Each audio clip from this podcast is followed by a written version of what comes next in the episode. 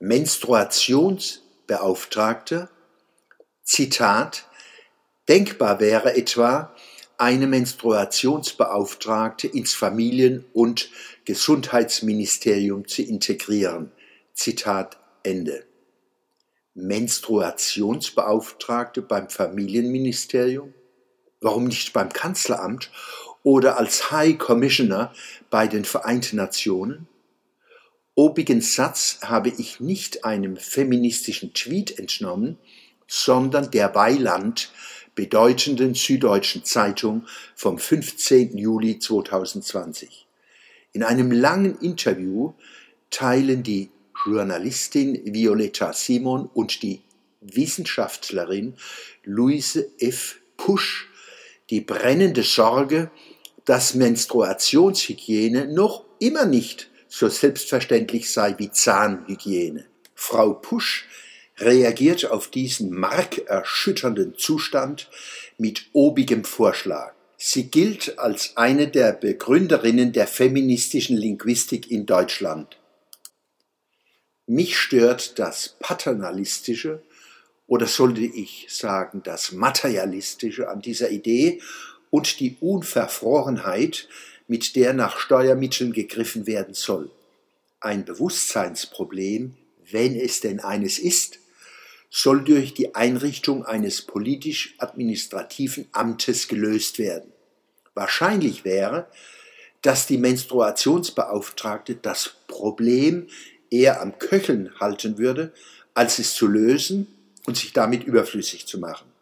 So ließen sich Töpfe für Forschung und Lehre, in Wahrheit Indoktrination und Propaganda zu diesem Thema anzapfen was sich als Solidarität mit Benachteiligten geriert, ist in Wahrheit schiere Vorteilsnahme.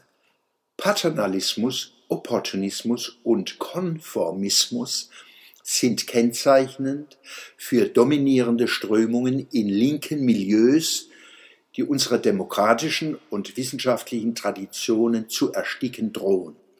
Meine Frau hat als Lehrerin von Haupt- und Realschulklassen auf unsere Kosten schon vor 40 Jahren in ihren Klassenzimmern in einem Schrank Binden und Tampons bereitgehalten, an denen sich die Mädchen ganz selbstverständlich bedienen konnten. Dazu brauchte sie keine Menstruationsbeauftragte und keinen Lehrplan.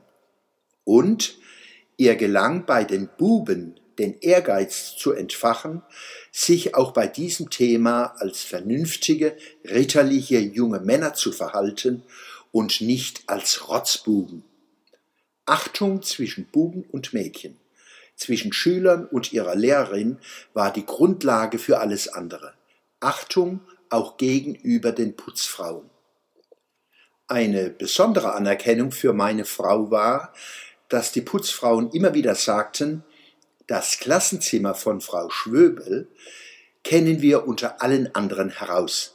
Es gibt kein Zimmer, das uns nach dem Unterricht in so gutem Zustand überlassen wird. Dies hat den Frauen mehr genützt und gut getan als ihre Umbenennung in Reinigungskräfte.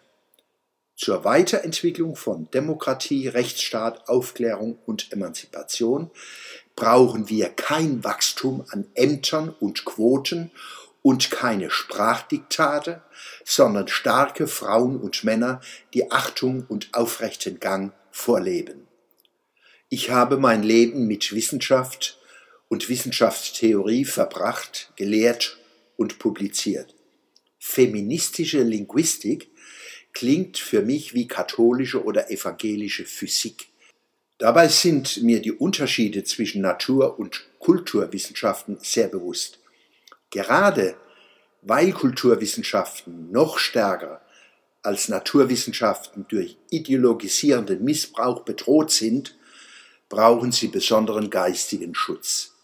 Feministische Linguistik ist keine Wissenschaft, sondern teuer bezahlter Quark, wie es auch eine eventuelle maskulinistische Linguistik wäre.